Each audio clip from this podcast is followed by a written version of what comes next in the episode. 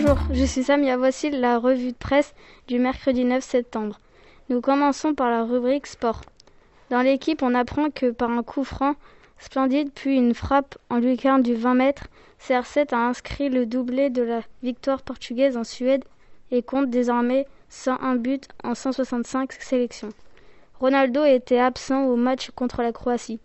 Il avait une blessure au pied droit et s'approche du record de 109 buts. Toujours dans le domaine du sport et toujours dans l'équipe, nous parlons aussi du Tour de France. Journée nerveuse au bord de l'Atlantique, les coureurs ont d'abord attendu les résultats des tests Covid avant de se livrer une bataille dans le vent, d'où Sam Bennett est sorti vainqueur. Après le sport, nous passons à la rubrique santé.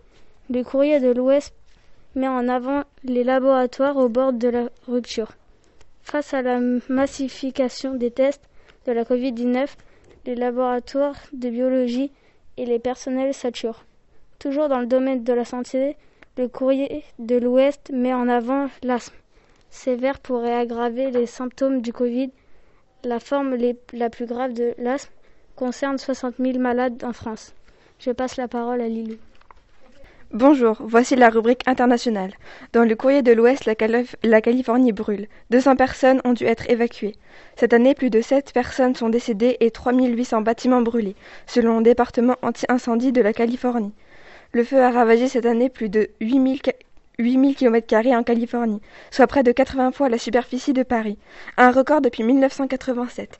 Le lieutenant Brandon Purcell du bureau du shérif de Fresno a qualifié l'incendie de désastre sans précédent pour le comté de Fresno. Un autre incendie s'est déclaré ce dimanche. Il se propage rapidement dans le comté de Mendocino, dans le nord-ouest de la Californie, et a déjà détruit plus de 400 hectares. Passons maintenant à la culture. Le Parisien titre Elles ont grandi devant la caméra en parlant du film Adolescente. Pour réaliser ce film, Sébastien Lifschik a filmé régulièrement Anaïs et Emma, 5 ans, et quelques 150 jours de tournage, un peu plus de 500 heures d'image dans ce film, on voit deux jeunes de 13 ans devenir en 2h15 deux jeunes adultes. J'étais vraiment attachée à l'idée de filmer la transition, explique le réalisateur. Comme dit Le Monde, un documentaire subtil et lumineux suit le quotidien de deux adolescentes brivistes que la vie va séparer. Je laisse la parole à Chloé.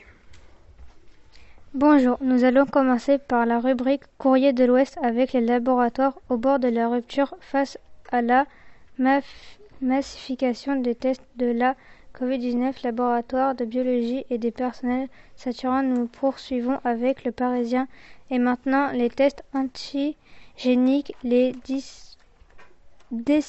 dépistages donnent des résultats en moins de 30 minutes. Leur efficacité va être évaluée dans cette semaine sur l'île de France. On continue toujours avec le Parisien, le cannabis thérapeutique je n'attends que cela. Seule cette plainte parvient à soulager les douleurs de Béatrice, 59 ans, et séropositive.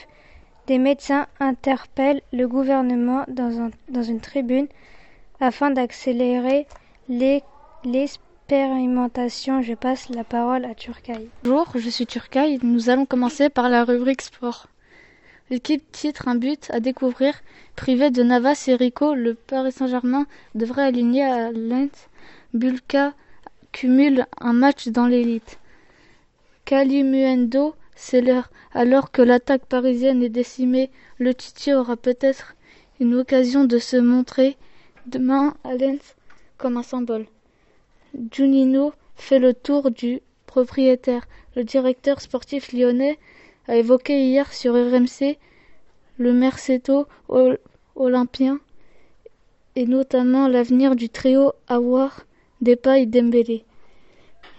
Même punition, la France a battu la Croatie hier soir sur le même score que la finale du mondial 2018. Anthony Martial a saisi sa chance et Antoine Griezmann a émergé Morero. Piqueux face à Angesco Acte 1. Sept mois après son dernier jour comme manager général, Olivier Piqueux retrouve le SCO au tribunal des prud'hommes. Merci d'avoir écouté notre revue de presse.